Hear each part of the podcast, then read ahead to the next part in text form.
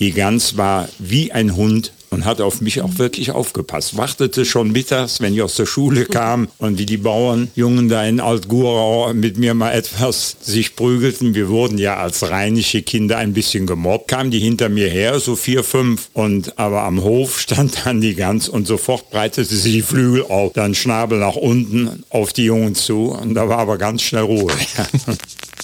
Sommer in Berlin,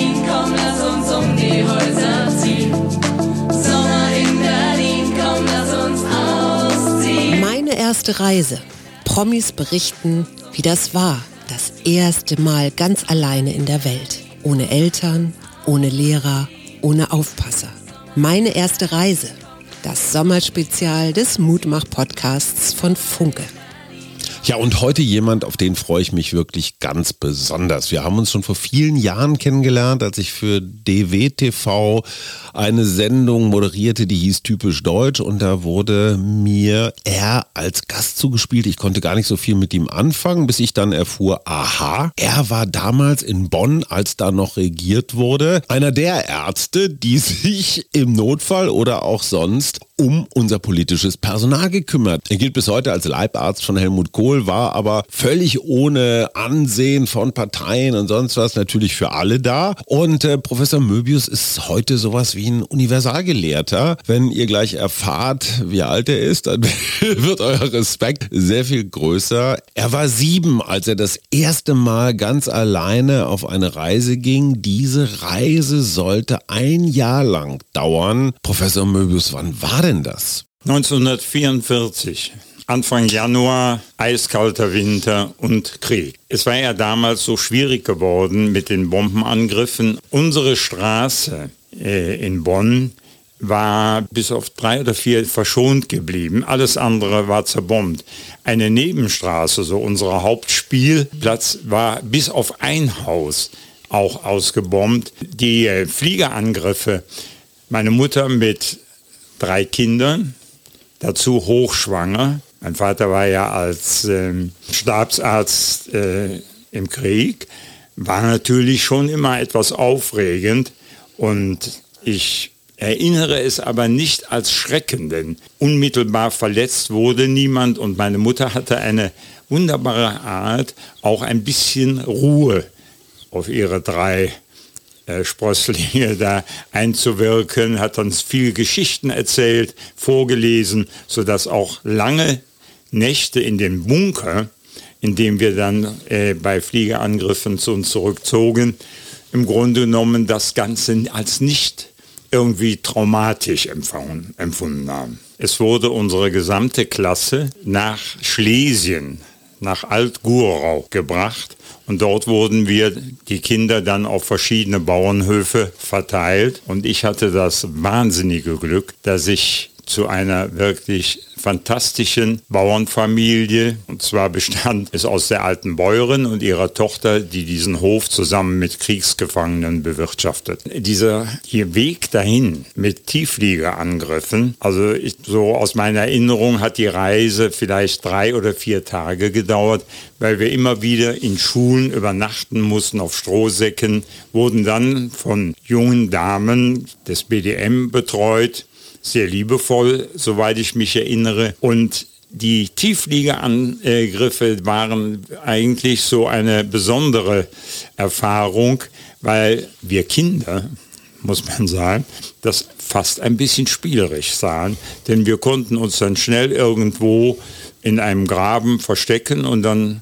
gingen die Fliege auf, in der Regel auf die Bahnzüge selber los viele, viele hunderttausende Kinder sind vorwiegend Schlesien in Ostpreußen gewesen. Das Wunderbare mit dem Bauernhof war, dass erstens die beiden Bäuerinnen uns sehr liebevoll betreuten und sofort das Heimweh was ich natürlich die ersten drei Tage hatte, damit sozusagen abfingen, dass ich ein junges Gänseküken bekam, das ich zu betreuen hätte und nach wenigen Wochen dann auch ein Kalb und ein Fohlen. Und die habe ich natürlich, ich war ja über ein Jahr dort auf diesem Bauernhof und die waren dann, sind natürlich dann größer geworden und vor allen Dingen die Gans war wie ein Hund und hat auf mich auch wirklich aufgepasst. Wartete schon mittags, wenn ich aus der Schule kam und wie die Bauernjungen da in Altgurau mit mir mal etwas sich prügelten. Wir wurden ja als rheinische Kinder ein bisschen gemobbt. Kamen die hinter mir her, so vier, fünf, aber am Hof stand dann die Gans und sofort breitete sie die Flügel auf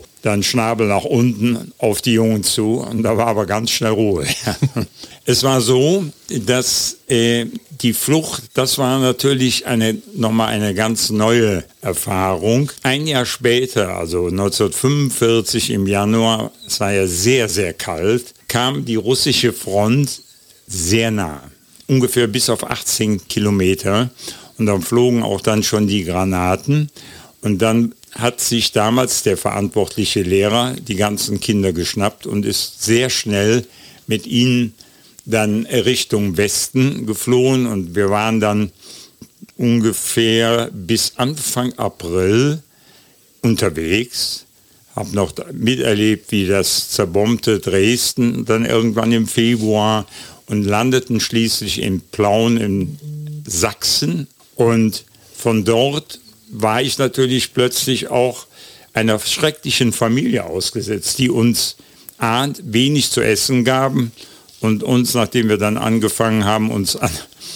den äh, Vorratsräten etwas gütlich zu tun, ein kleiner Junge noch war mit mir zusammen da, haben die uns auch furchtbar geprügelt. Aber ich hatte Gott sei Dank von meiner Mutter eine Postkarte mit der Adresse. Sie war inzwischen nach Thüringen evakuiert worden zu einem Onkel von uns. Und äh, ich habe ihr dann diese Karte äh, geschrieben, wo ich bin.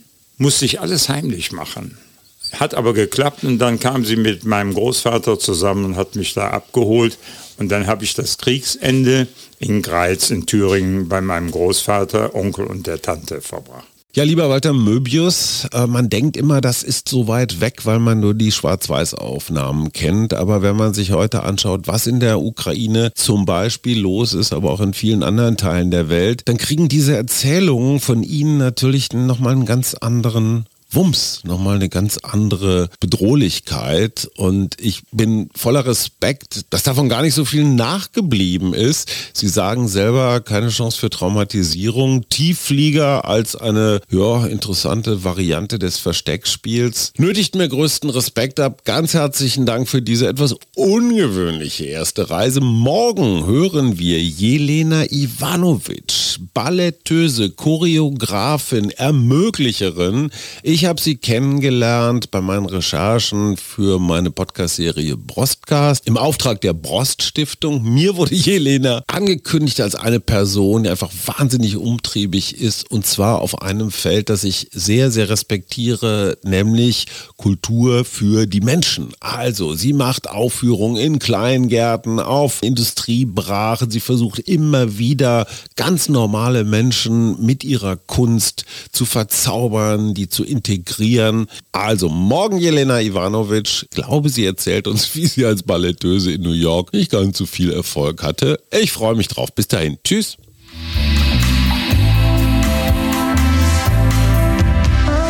Das war der Mutmach-Podcast von Funke. Unterstützt uns bei steady.fm, folgt uns auf Instagram oder hinterlasst gerne eine nette Bewertung. Wir hören uns.